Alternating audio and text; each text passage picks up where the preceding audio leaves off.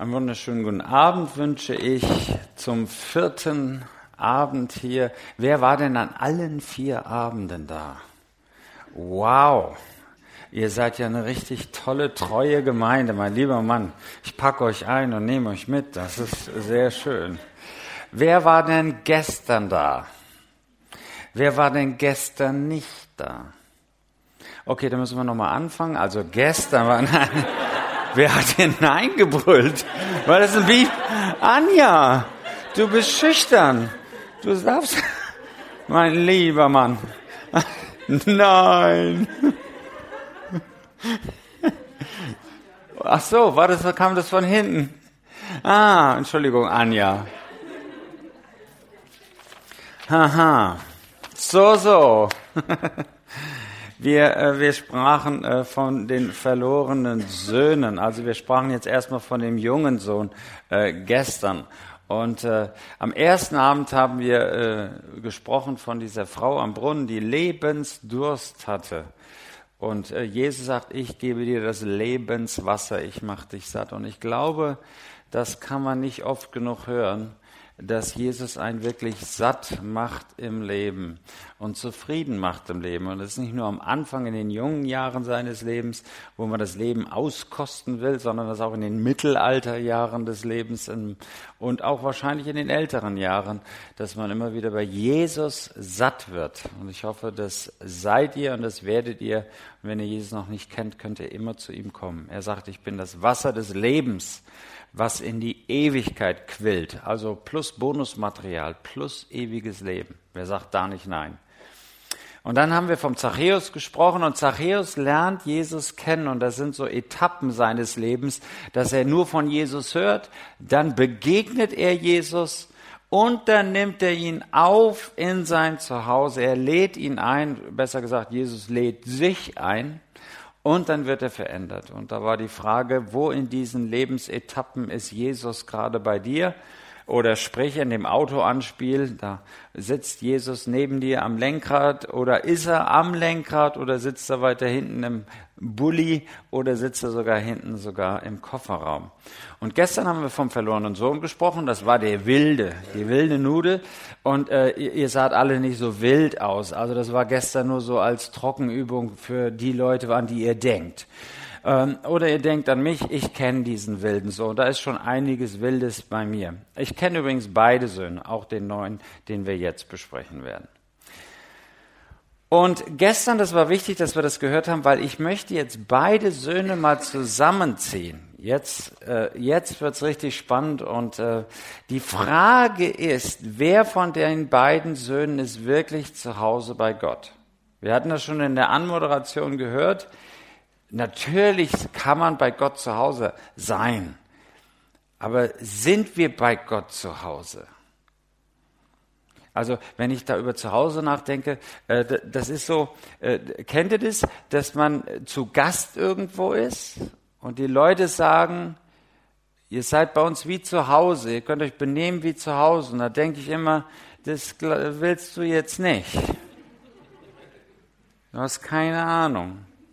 Ich habe lange studiert und unter anderem in meinen letzten Jahren im Praktikumsjahr in der Nähe von London, da war ich auch in der Gastfamilie für ein Jahr und wenn die Gasteltern weg waren, habe ich die Füße auf dem Tisch gehabt. Ich hatte die Fernbedienung. Früher hat man noch Fernsehen geguckt, da muss man die von weiter weg weiterschalten. Das nannte man Fernbedienung. Und dann habe ich Chips gegessen und hatte einen schönen Abend. Kaum rappelte es an der Tür und die Gasteltern kamen, nahm ich die Füße vom Tisch, rollte die Chips zusammen und legte dem Gastvater die Fernbedienung hin. So gehört sich das. Man war nicht so ganz zu Hause. Und dann habe ich geheiratet danach. Wow, nach dem Studium. Und irgendwann hatten wir zum ersten Mal im Leben hatte ich meine eigene Wohnung. Sprich, Entschuldigung, hatten wir unsere erste Wohnung. Und dann bin ich hingegangen und habe mir eine Tüte Chips gekauft, Fernseher und meine Fernbedienung, mein Sessel, mein Sofa, also unser Sofa, unser Sessel. Und da war ich, bei meiner Frau fühlte ich mich wirklich zu Hause und das war unser Zuhause. Können Sie sich noch dran erinnern? Das erste eigene Heim. Das ist auch wirklich cool. Aber diese beiden Geschichten sind so ein bisschen so, so ist man bei Jesus zu Hause. Die einen sagen, ja, bei Jesus bin ich zu Hause, aber wenn er wirklich da ist, ui, ui, dann muss ich mich benehmen und dann muss ich schön gerade sitzen und eine große Bibel dabei haben und sehr fromm lächeln und dann ist auch wieder gut. Aber eigentlich bin ich mehr zu Hause bei meiner Frau, bei meinen Freunden in der Clique. Da lasse ich die Sau raus, da kann ich mal meine Launen laufen lassen, da fühle ich mich wohl, hier bin ich Mensch, hier kann ich sein. Oder bin ich das wirklich bei Jesus? Das muss man mal reflektieren, oder? Wo sind Sie wirklich zu Hause? Wo laufen Sie hin, wenn der Schuh drückt? Ich laufe zu meiner Frau. Hast du gehört, was sie gesagt haben? Die sind alle doof. Und dann muss er mich aufbauen. Aber das ist auch gut. Aber bin ich auch zu Hause bei Jesus? Und hier vergleichen wir also die beiden Söhne. Wer ist eigentlich wirklich zu Hause bei seinem Vater. Und es ist wirklich Zeit, nach Hause zu kommen und es ist Zeit für beide nach Hause zu kommen. Und wir wollen diese Geschichte nochmal ein bisschen auseinanderdröseln. Falls Sie die Bibel dabei haben, kann man mit aufschlagen. Das ist immer sehr hilfreich, um zu gucken, was ich da sage. Wir haben ja den Text gehört, zum Glück. Falls noch einer Bibeln braucht, falls er sie nicht hat, wir haben auch welche zu verschenken. Äh, wir haben Neues Testament und ganze Bibeln. Es ist wunderbar. Und es ist eine gute Übersetzung auch, also ist sehr, sehr schön. Und es ist für beide nach Hause zu kommen. Wer mitschreibt, dem würde ich jetzt empfehlen, so eine virtuelle Tabelle zu machen. Man braucht also so hier in der Mitte so einen Spalt. Meine armen Bibelschüler, die kennen das. Ich malträtiere die immer mit Spalten und Zeilen und Listen aber ich bin halt ein Mann und habe Waffeleisen im Gehirn und da brauche ich das schön eckig und quadratisch praktisch gut. Ähm, und ich hoffe, das sollte euch ein bisschen Orientierung geben. Links ist der verlorene Sohn, den haben wir gestern betrachtet. Jetzt gucken wir mal, ich nenne ihn mal den verhärteten Sohn oder den verbitterten Sohn. Das überlasse ich euch, wie ihr den nachher nennt. Und das Hochinteressante ist, der verlorene Sohn läuft ja weg.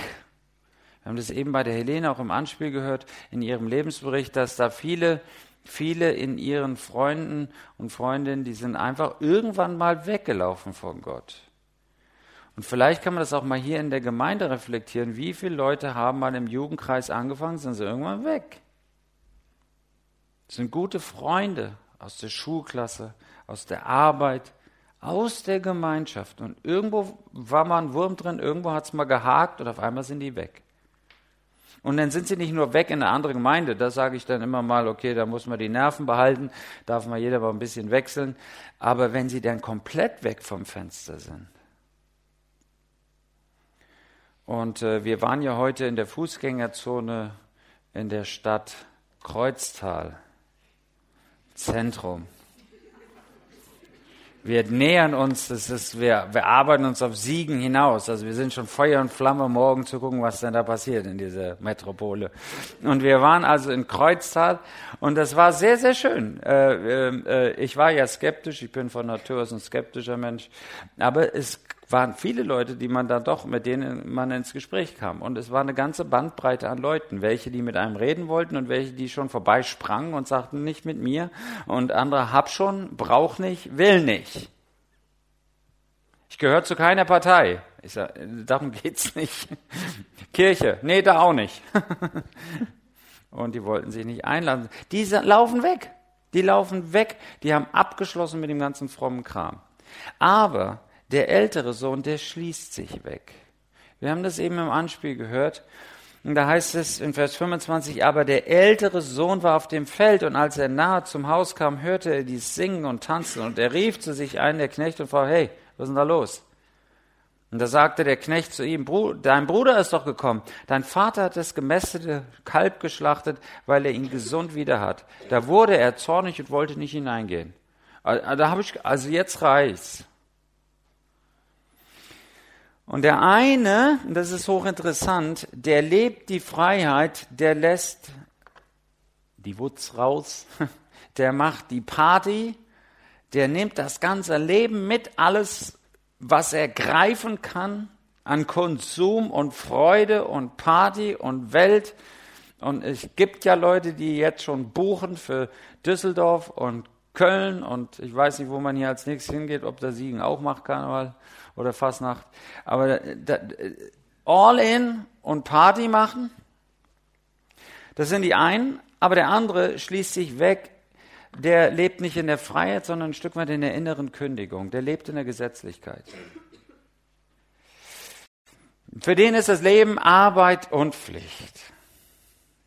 Arbeit und Pflicht. Und das Gruselige an, wenn man die beiden jetzt vergleicht, haben beide eigentlich die Beziehung zum Vater verloren, oder? Der eine ist weggerannt und der andere ist draußen geblieben. Der eine äh, hat den Vater vergessen in dem ganzen Partygewese und der andere hat den Vater vergessen über all seine Pflicht. Ich finde es manchmal gruselig, äh, schrecklich, äh, wenn, wenn wir, wir haben eine Bibelschule und manchmal gehen einige von unseren Bibelschülern weiter und wollen dann richtig Theologie studieren. Und dann müssen sie auch in eine Schule, wo sie noch mehr lernen. Das glauben sie gar nicht. Aber dann müssen sie richtig arbeiten. Bei uns ist das ja alles Freude. Und, äh, und dann, nach dem halben Jahr bei uns, gehen sie dann ins Studium. Und dann schreibt mir doch der eine oder andere, ich kann jetzt nicht mehr die Bibel lesen, ich muss ja studieren. Da dachte ich, was denn das für eine Verdrehung? Entschuldigung, Herr Jesus, ich kann jetzt keine Zeit mit dir verbringen, weil ich muss Dinge über dich lernen. Das ist doch ganz abstrus. Das wäre, wenn ich meiner Frau sage, ich kann jetzt nicht Zeit mit dir verbringen, ich muss bei dir nachgoogeln, was ich über dich lernen kann. Das ist doch komplett verdreht. Und es gibt Menschen, die sind so in der frommen Tätigkeit beschäftigt, dass sie dabei die lebendige Beziehung mit Jesus vergessen. Die sind, Herr, du kannst jetzt nicht stören, ich habe jetzt Gemeindesitzung. Du kannst ja jetzt nicht, also Entschuldigung, wir können jetzt, also du kannst jetzt nicht mit mir beten und reden wollen. Ich bin, ich bin jetzt beschäftigt für dich. Und, und, und beide haben den Vater verloren. Beide haben ihn vergessen. Beide drehen sich eigentlich nur noch um sich selbst. Den verlorenen Sohn hatten wir gestern. Der landet geradezu im Schweinestall seines Lebens. Aber auch der Ältere, der landet, der dreht sich nur noch um sich selbst. Was ist denn da los? Da ist eine Feier. Da komme ich doch nicht hin. Ihr könnt mich mal. Also wenn ich hier nicht, also, pff. Und er zieht sich zurück. Beide haben die Beziehung zum Vater verloren. Beide sind eigentlich mit sich selbst beschäftigt. Und äh, wir reden das sehr fromm, alles für den Herrn, aber eigentlich machen wir es für uns. Das verrutscht auch bei uns fromm. Und da fangen wir ganz fromm an und wollen ein Leben gegeben für den Herrn der Welt. Und dann bringen wir uns ein in die Gemeinde und in die Jungschararbeit und den Hauskreis für den Herrn. Und dann, dann, dann werde ich zum Hauskreisleiter und zum Ältesten und zum Jungscherleiter. Und dann muss ich mich ja um die Jungscher kümmern. Und dann muss ich mich um meinen Hauskreis kümmern. Und dann ist das meine Gemeinde. Und am Ende, Herr, meine Gemeinde. Und er sagt, nee, meine Gemeinde. Ja, aber Herr, mein, mein Anstrengung. Und dann, dann verrutscht das Ganze aus dem Leben für Gott. Plötzlich ist es alles meins. Und ich, ich weiß jetzt nicht, wie das gemeint Ich kenne euch ja gar nicht und was wir erleben ist wunderbar. Aber äh, ich sage es jetzt mal bei uns aus dem Missionswerk. Ich, ich bin ja auch so da reingegangen. Ich würde für, möchte für den Herrn leben. Und dann macht man das in dem Freizeitheim der Klostermühle. Und dann werde ich plötzlich Leiter und dann mache ich das für den Herrn. Und irgendwann ist das meine Klostermühle und auf einmal meine Sache. Und dann muss ich so kämpfen, dass meine Klostermühle gut dasteht. Nee, ist nicht meine, es ist Gottes. Gottes Werk. Und äh, ich muss das immer wieder abgeben und immer wieder bewusst sagen, ist deine Sache. Ist deine Sache, Gott. Und hier diese beiden Jungs sind eigentlich ohne Vater. Beide sind eigentlich verloren. Der eine in seiner Freiheit, der andere in seiner Gesetzlichkeit. Der eine ist weggelaufen und der andere hat sich weggeschlossen. Und jetzt es ist eben Zeit, dass beide nach Hause kommen. Und wir betrachten jetzt die Situation mal von dem Vater. Und der Vater und den Jüngeren, da ist es so, der Vater lässt den Jüngeren laufen. Wie reagiert der Vater eigentlich bei diesen beiden Burschen? Der Jüngere haben wir gestern gehört, falls Sie nicht da waren, müssen Sie es einfach nachhören. Ich erzähle das ja jetzt nicht. Aber können Sie ja nochmal nachhören. Ich glaube, das wird aufgenommen. Ja, gut. Äh, Und da war das so, dass dieser Jüngere sagt, gib mir meinen Teil und ich hau's auf den Putz und jetzt fahre ich weg. Und der, da, se, da sehen wir nichts von der Diskussion. Vielleicht gab es eine Diskussion, aber wir sehen es nicht. Wir sehen auch nicht, dass der Vater dauernd hinterherfuhr, sondern der Vater lässt den jüngeren Sohn gehen. Und Gott weiß, wen von uns er ziehen lassen muss. Und wir hatten eben die Frage in dem Vorprogramm bei dem, bei dem Lebensbericht von Helene, die Frage, warum lässt Gott sie ziehen? Ja, weil Gott ein freier Gott ist und uns ernst nimmt, auf Augenhöhe lässt und sagt, ich zwinge dich nicht in der Gemeinschaft mit mir. Und wenn du nicht willst, kann ich dich nicht festhalten, ich werde dich nicht kasernieren, ich werde dich nicht einsperren, sondern hier ist die Tür, es ist deine Entscheidung.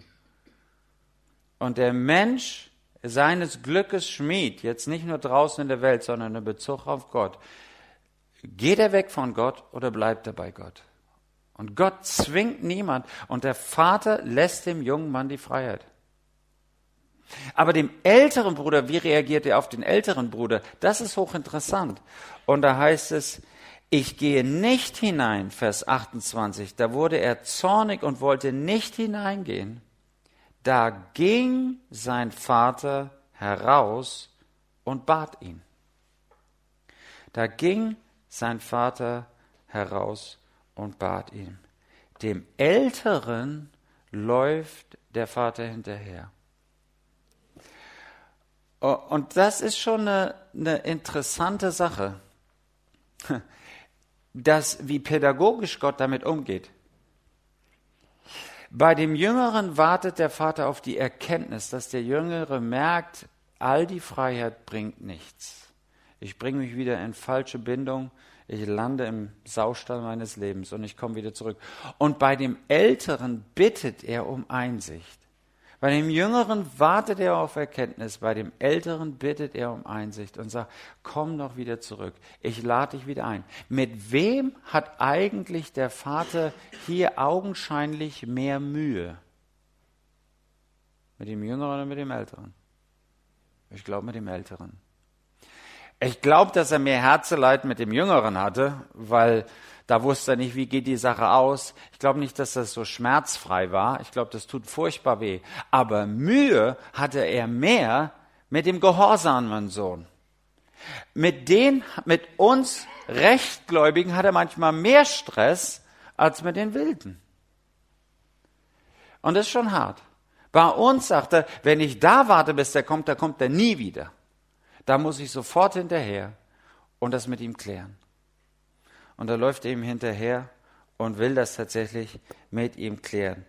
Und äh, ich glaube, Gott weiß genau, bei wem er manchmal hinterherlaufen muss sofort und sagt, komm du sofort wieder zurück.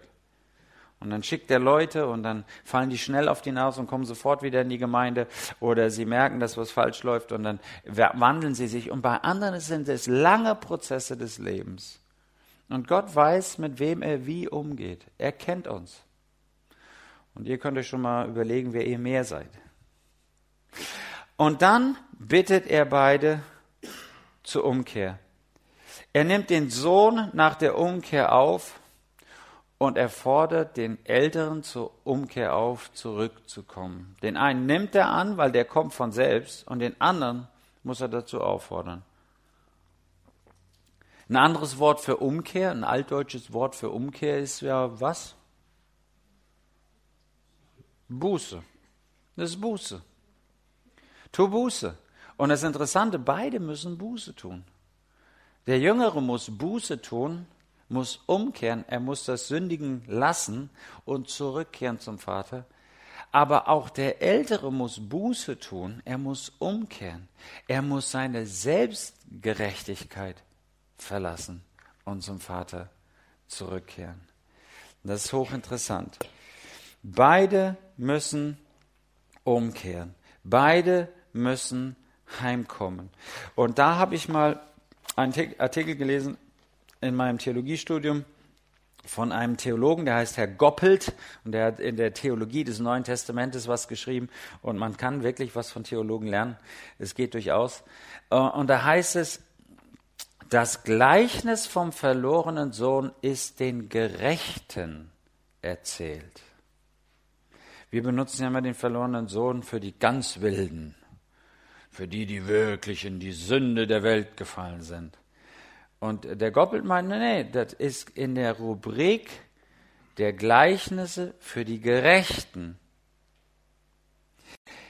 Es lädt sie mit seinem Schlusssatz ein, sich über die Rettung des Verlorenen mitzufreuen, das heißt, sich der Gemeinschaft der Sünder mit Jesus anzuschließen.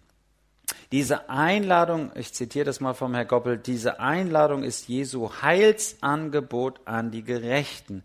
Auch sie werden damit zu einer Umkehr gerufen, die Freude bedeutet. Der Gerechte kehrt um, wenn er die Knechtshaltung gegenüber Gott aufgibt und sich die Gemeinschaft mit dem Vater schenken lernt, schenken lässt. Ähm, was der Ältere nämlich gemacht hat, der ist auch zum Knecht geworden. Der, Sünder, der Sünder ist ja Knecht geworden, der Jüngere ist zum Knecht geworden, der ist ja angestellt im Schweinestall.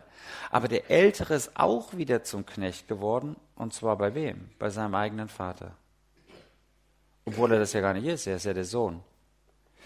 Und er muss diese Knechtshaltung gegenüber seinem Vater aufgeben und sich die Gemeinschaft mit dem Vater wieder schenken lassen wenn er von dem Richten über den Bruder ablässt und sich seiner Rettung freut. Und das ist ein Merkmal. Können wir uns wirklich freuen über die anderen, wenn sie angenommen werden? Ist ja dann auch so eine Sache, ja?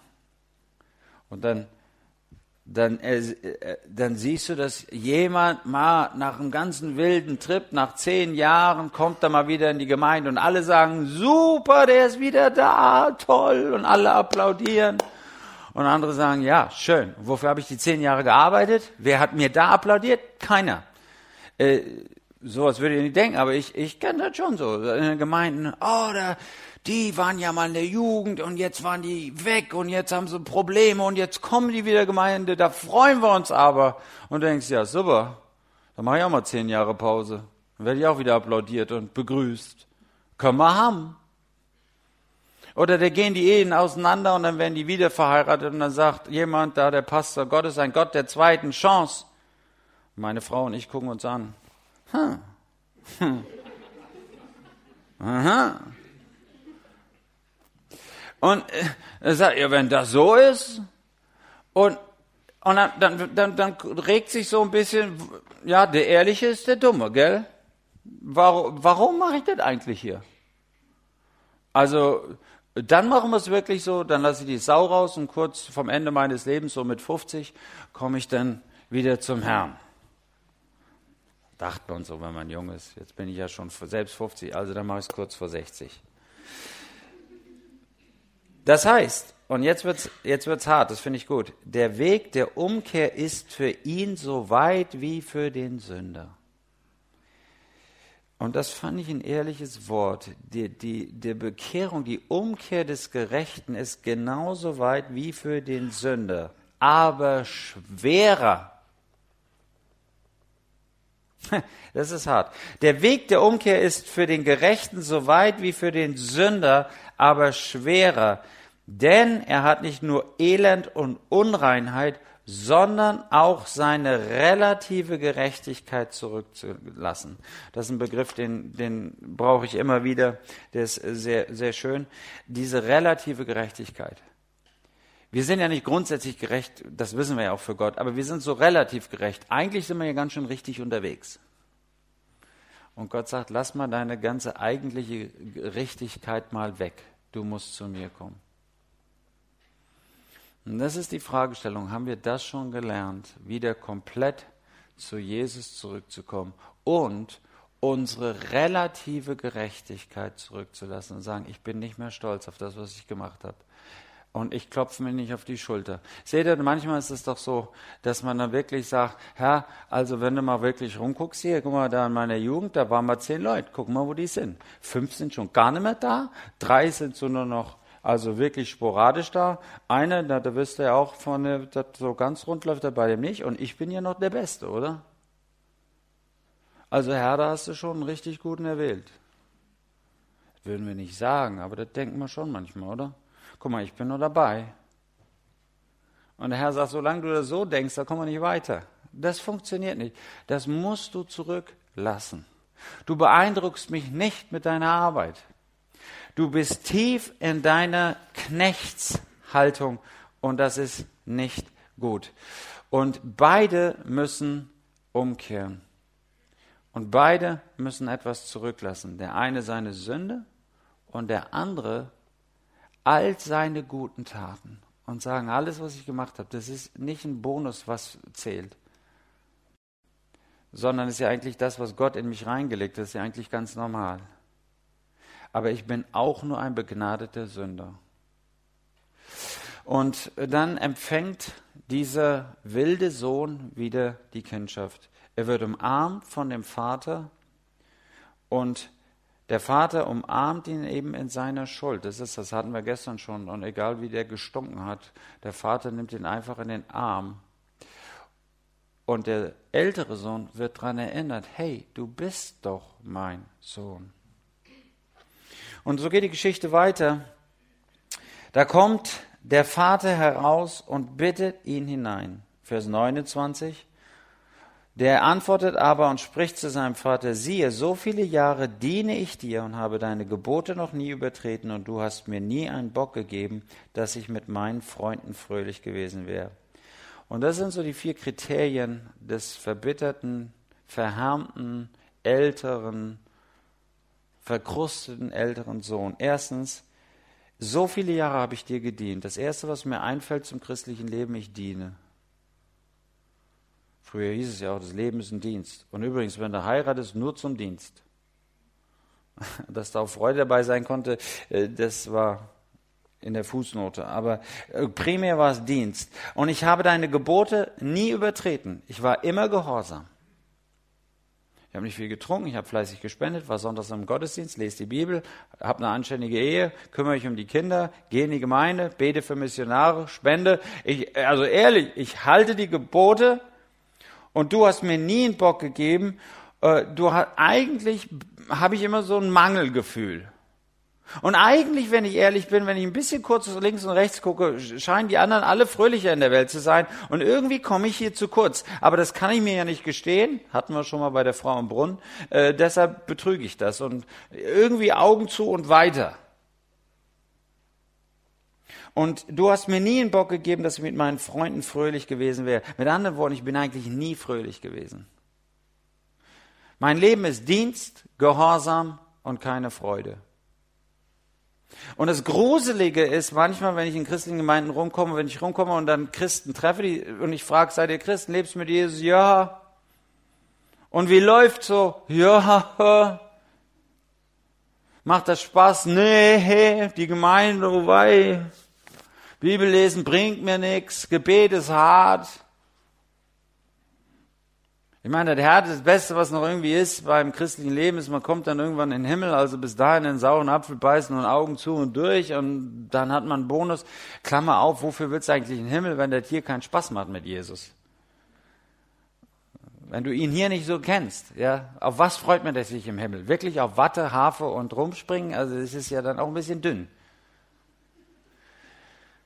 Sondern die Freude am Himmel ist, wenn ich die Freude am Christus jetzt habe. Ist Jesus mein Freund hier im Jetzt oder ist mein Leben Mangel, Gehorsam und Unfreude?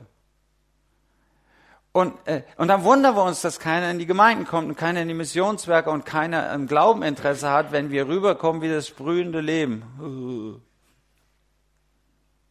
Und damit meine ich nicht so ein, so ein, so ein aufgesetzte Fröhlichkeit, das, da verstehen wir uns, glaube ich, alle äh, sofort. Äh, es gibt ja auch wirklich schweres Leid, Tod, Krankheit, Elend, Entscheidungen, Arbeitslosigkeit, finanzielle Sorgen. Aber dann singen wir das Lied, in dir ist Freuden in allem Leide. O du süßer Jesu Christ, durch dich wir haben himmlische Gaben, du der wahre Heiland bist, dass wir Freude in dem Leiden haben. Erlebst du das? Und es ist nicht so ein Dauergrinsen oder so ein hey, hey, aufgedrehtes Leben, aber eine tiefe Ruhe und Gelassenheit und eine Freude am Leben mit Gott und durchaus auch Dienst und durchaus auch mal ein Überwinden und einen Ruck geben und mal die Zähne zusammenbeißen. Heute mache ich Jungschau, auch wenn ich Kopfweh habe und heute gehen wir mal dahin, auch wenn ich keine Lust habe. Das gehört alles dazu. Aber wenn du mich grundsätzlich fragst, mache ich es, weil ich es gerne mache. Ich frage die Leute immer, warum machst du, was du machst? Warum machst du, was du machst? Und wenn er nur kommt, na, weil man es halt macht und wegen Pflicht, dann ist es zu dünn. Ich mache Jungschau, weil ich investieren möchte in junge Leute. Und da, das, das Leben auf eine richtige Bahn zu stellen. Und ich will nicht das mit 50 oder 70 machen, sondern mit 10, mit 12, mit 14, wo sie noch jung sind, wo sie an dem ganzen Leid vorbeikommen, wenn sie auf die richtige Christusspur kommen. Deshalb mache ich Jungschau. Deshalb singe ich Lobpreis. Nicht, weil ich muss. Da können die Leute mir Beethoven Sonaten spielen und dann sagen sie, könntest du mir mal beim Gottesdienst nicht, ah, ich bin heute nicht dran, ich habe heute frei. Sag, Alter, du musst doch gar nicht üben. Wenn ich mit meiner Blockflöte komme, dann ist gruselig. Aber du kannst doch wirklich Klavier. Also ich kenne, ihr macht das super. Aber ich kenne das so in meiner Gemeinde. Und dann, nee, ich bin noch nicht dran. Er sagt, aus dem Weg, wenn ich so spielen könnte wie du, dann hau ich die alle vom Acker und spiele nur noch. Weil ich das besser kann und weil ich Gott zum Lobe spielen möchte. Ich bete manchmal, dass die Leute krank werden, dann kann ich predigen. Äh, nein, meine nicht, aber das ist doch schön.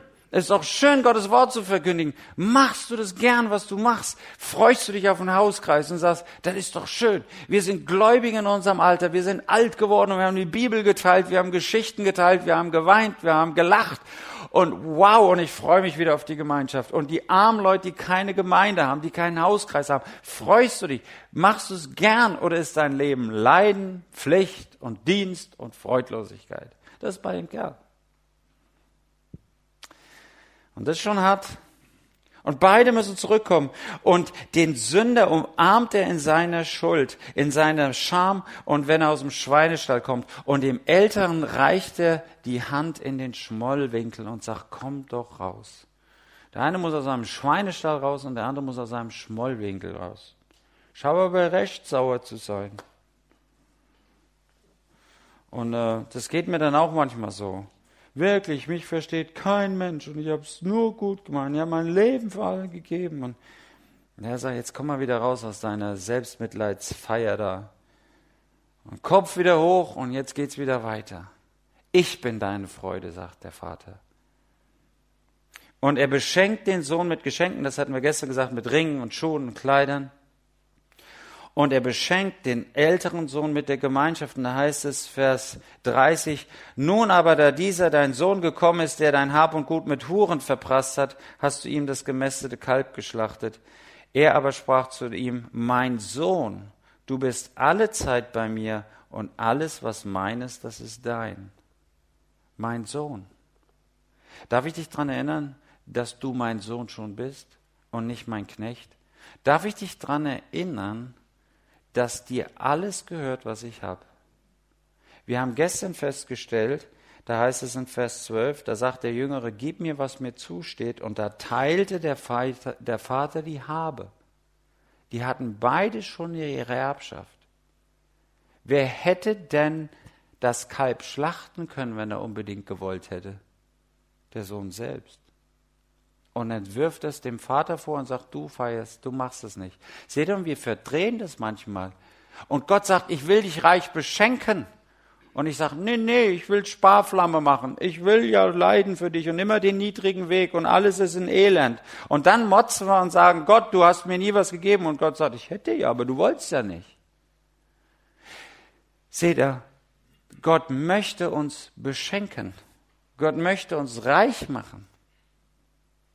Gott hat uns reich gemacht in seinem Sohn. Überlegt mal. Gott hat uns die Sünden vergeben. Gott schenkt uns Frieden ins Leben. Gott schenkt uns Wasser des Lebens, was in die Ewigkeit quillt. Gott gibt uns ewiges Leben. Gott gibt uns Gaben. Wir können die Augen aufmachen. Wir können gehen. Wir können singen, springen, essen und tanzen. Wir können rechnen und arbeiten. Gott hat uns reich beschenkt. Ist das nicht schön? Und Gott sagt, du hast es bereits. Und er ehrt den jüngeren Sohn und gibt ihm den Ring.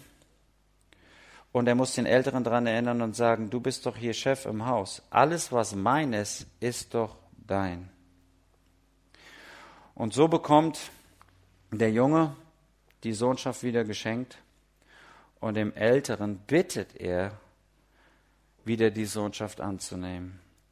Das heißt, beide müssen lernen, von der Knechtschaft zur Kindschaft zurückzukommen. Und das ist die Frage in deinem und meinem Leben, wenn wir ganz ehrlich gefragt würden, wie würdest du das Leben bezeichnen als Christ? Ist es Knechtschaft oder ist es Kindschaft? Was nicht heißt, dass man nicht hart arbeiten muss. Ich bin Freund von harter Arbeit und dass man sich einsetzt.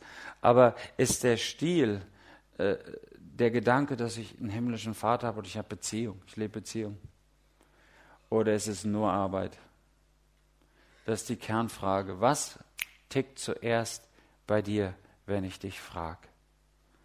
Und ich, ich bin erschüttert, auch gerade bei gerade eine Gemeinde wieder gehabt, wo viele Gemeindeälteste waren mit allem Elan rein, so im Mittelalter. Die Älteren sind abgetreten, im Mittelalter kam rein. Und dann sind die, äh, nach, alle nach einer Episode haben die aufgehört nach vier Jahren, haben gesagt, es geht nicht. Das ist unfassbar. Und anstatt zu reflektieren, was sie falsch machen, sagen sie, ich glaube, Gott hat ein falsches Konzept. Und da fragte mich einer, glaubst du wirklich, dass Gott das noch so meint mit der Ältestenschaft? Das kann man ja so nicht machen. Ich sage doch, das hat er gemeint. Das steht in der Bibel. Ihr müsst mal reflektiert, was ihr meint mit Ältestenschaft. Und dass Gott uns die Kraft dazu gibt und dass Gott uns da unterstützt und dass das eine Würde ist und eine Freude ist, sowas zu machen. Und dass das nicht verhärmt. Komm weg von dem Knechtsgedanken, komm hin zum Kindgedanken. Und dann am letzten, wenn wir nach Hause kommen, ist es wirklich Zeit zu feiern. Wo das Ganze landet, ist ja in Vers 24, da heißt es in Vers 23, und bringt das gemästete Kalb, schlachtet's, lasst uns essen und fröhlich sein, denn dieser, mein Sohn, war tot und ist wieder lebendig geworden, er ist verloren, er war verloren, ist wieder gefunden worden. Und das heißt, der Vater richtet ein Fest aus und er lädt den älteren Sohn, ups, falsche Richtung, er lädt den älteren Sohn zur Feier ein. Äh, und jetzt ist mal die spannende Frage, wer, wer, wer feiert eigentlich das Fest?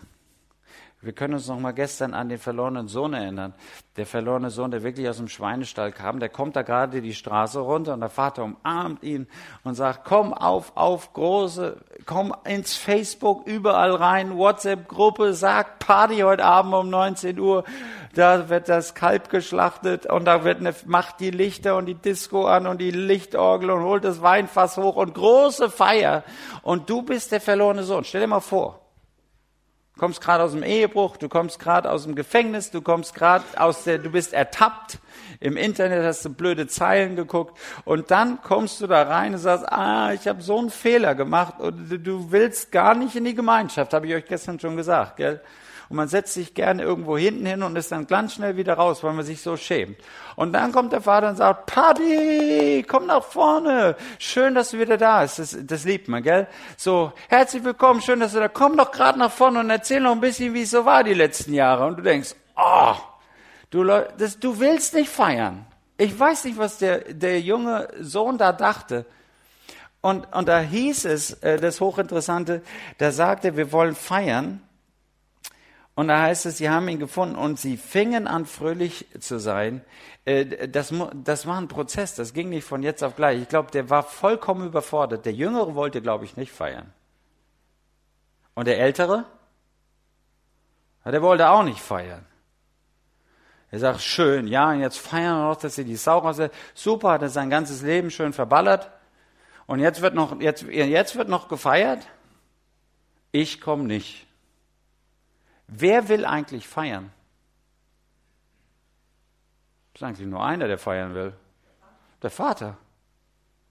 Ist das nicht erstaunlich? Der Vater will feiern. Und er lädt sie beide ein. Der eine wird nicht gefragt und der andere, der Jünger wird gar nicht gefragt. Wie geht's denn dir? Willst du, könntest du dir das vorstellen heute oder sollen wir es erstmal ein bisschen klein halten? Nee, Party. Und der Ältere, der wird gebeten, komm dazu. Und das heißt, das heißt hier, der verlorene Sohn muss sein Glück erstmal fassen. Ich glaube, das, äh, das, das ist unfassbar, dass ich wieder angenommen werde. Und da gibt es viele von euch vielleicht, die das erlebt haben, wo man sagt, dass ich überhaupt noch Christ bin. Es gibt Phasen in meinem Leben, wo, wo ich auch so daneben gegriffen habe, wo ich, wo ich gedacht habe, dass ich überhaupt noch mal auf die Kanzel kann. Es gibt Phasen in meinem Leben, da stehe ich morgens im Spiegel und sage, ich, ich, äh, boah, ich gehe ich geh nicht mehr raus. Ich gehe wieder ins Bett und bleib da. Ich habe so einen Mist gemacht.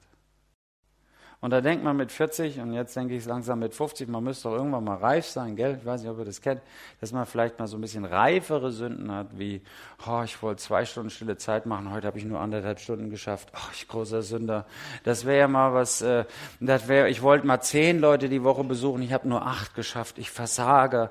Das wären doch so heilige Sünden, das wäre, da könnte ich auch groß erzählen. Aber ist ja peinlich, wenn du mit 40 irgendeinen komischen Saufilm guckst, wo du sagst, sag mal, da hast du schon mit 16 gewusst, dass das nicht in Ordnung ist. Wann willst du das endlich mal lernen? Oder dass du wieder so egoistisch warst. Oder dass du in der Sitzung wieder explodiert bist. Oder dass du deine Frau und die Kinder wieder angeranzt hast. Und du hast gesagt, meine Güte. Das hast du dir mal zehnmal vorgenommen, nicht immer gleich auszuflippen. Und dann guckst du da morgens in den Spiegel und sagst, ah. Und dann sagt Gott, glaubst du, dass ich dir vergeben habe? Ja, dann, dann, dann mach's, sagt Gott. Ich sage, ja, aber hm. Dann sagt Gott, nee, gibt kein aber hm. Ich habe dir doch vergeben. Ja, hast du ja. Also der Herr und ich haben dann manchmal so Gespräche. Und dann musst du raus. Und dann muss ich mein Glück erstmal fassen. Und dann sage ich, ist echt wieder gut? Hatten wir gestern, gell? Bist du mir echt wieder gut? Und Gott sagt, ja, ich bin dir gut. Und dann so langsam, krieg ich wieder Luft. Ja?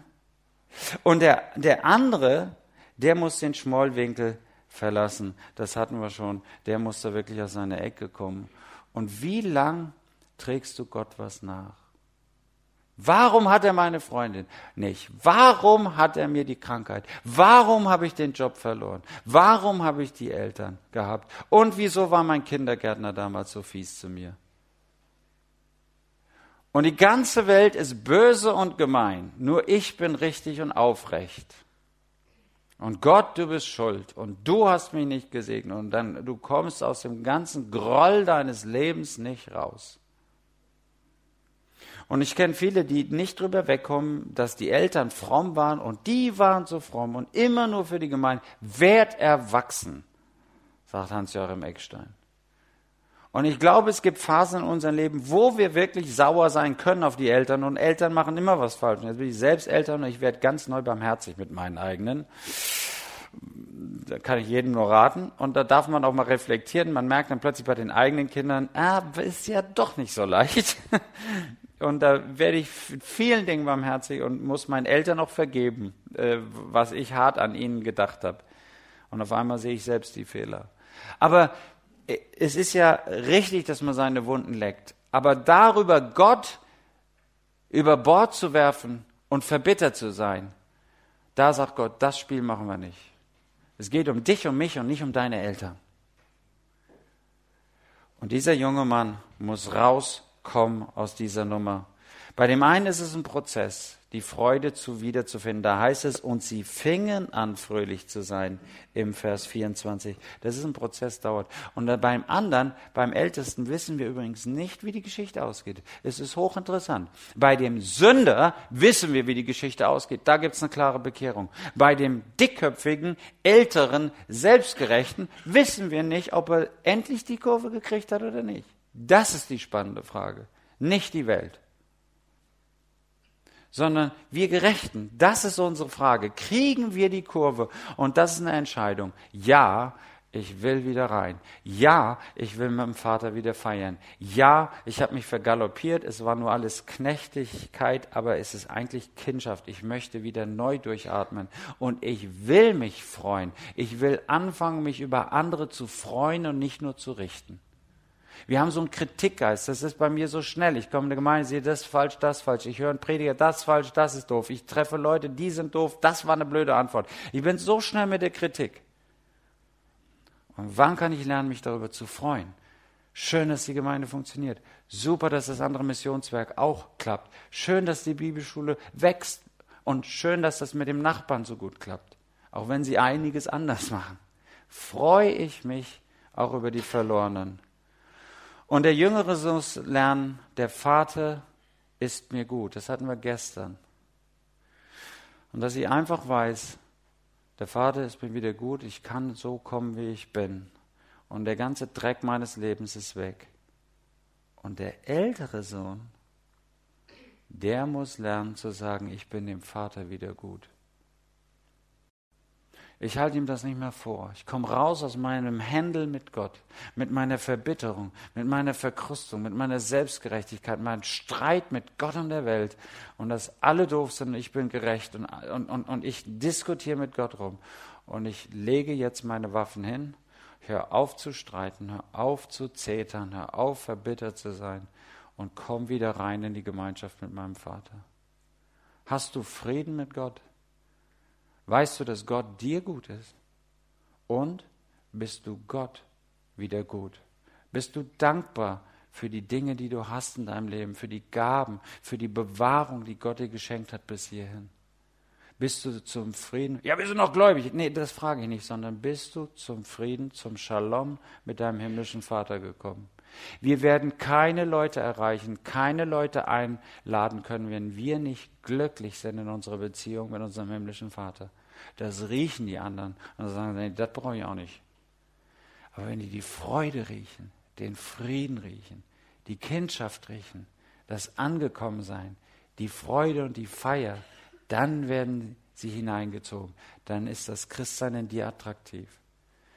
Und so landet das Ganze bei diesen zwei Söhnen bist du wirklich bei Gott angekommen. Gestern bei dem, der wissen darf, der Vater ist mir wieder gut. Und heute bei dem, der bekennen darf und sagen darf, ja, es ist gut. Ich habe meinen himmlischen Vater lieb. Und egal was war, ich weiß, er macht es gut. Und ich bin dem Vater gut. Insofern finde ich das einen sehr, sehr schönen Text, weil ich beide Seiten kenne. Ich kenne die Schlawiner-Seite, die sündige Seite und die Freiheitsseite, weil es immer noch ausbricht in mir. Und ich kenne auch diese gerechte Seite, wo ich hart mit Gott lebe und mit der Gemeinde und mich diszipliniere. Aber ich möchte in beiden Fällen immer wieder in die Gemeinschaft Gottes zurückkommen und einfach sagen, ich bin dein Kind. Und das Schöne bei so Kindern, die können einfach durchatmen, oder? Und die Eltern haben sie lieb. Und mein Vater hat mich lieb und das ist schön. Und dann strahlt es von innen. Und dann können wir auch andere zur Feier einladen. Das wünsche ich euch, dass du Frieden mit Gott hast und dass du Frieden mit Gott machst. Ich möchte noch beten. Himmlischer Vater, wir danken dir für dieses äh, schöne Bild, diese tiefe Geschichte von diesen zwei Männern, die ihren Händel mit ihrem Vater haben, die beide die Beziehung zum Vater verloren haben die einen in der Freiheit, die anderen in der Gesetzlichkeit. Aber am Ende waren beide Knechte, versklavt, gebunden, verbittert und entfernt vom Vater.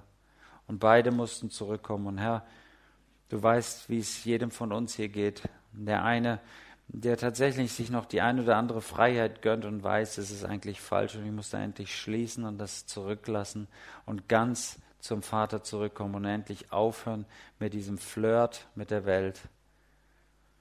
Und du kennst die anderen von uns, die wir treu dienen und pflichtbewusst die Arbeit tun, aber dabei so viel Freude verloren haben, dass wir eher abschrecken.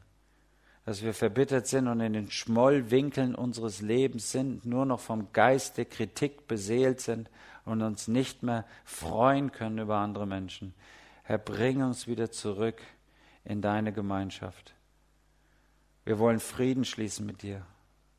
Wir wollen alles zurückgeben, was uns widerfahren ist, was uns bitter gemacht hat. Und wir wollen bekennen, dass wir wissen, dass du uns gut bist. Und wir wollen bekennen, dass wir wieder gut sein wollen mit dir. Amen. Amen.